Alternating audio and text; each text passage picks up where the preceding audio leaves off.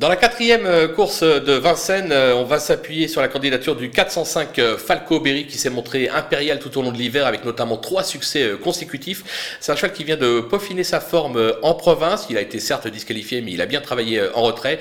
Il excelle sur la distance. Il a hérité d'un excellent numéro derrière la voiture. À mon sens, il doit lutter absolument pour la victoire. On peut l'associer au numéro 4 Falco Davaroche qui n'a jamais déçu en cinq tentatives sur ce parcours. Lui aussi vient de peaufiner sa forme en province. Il de nouveau associé à Eric Raffin, même s'il n'est pas déféré des quatre, il doit donner chaud à notre favori.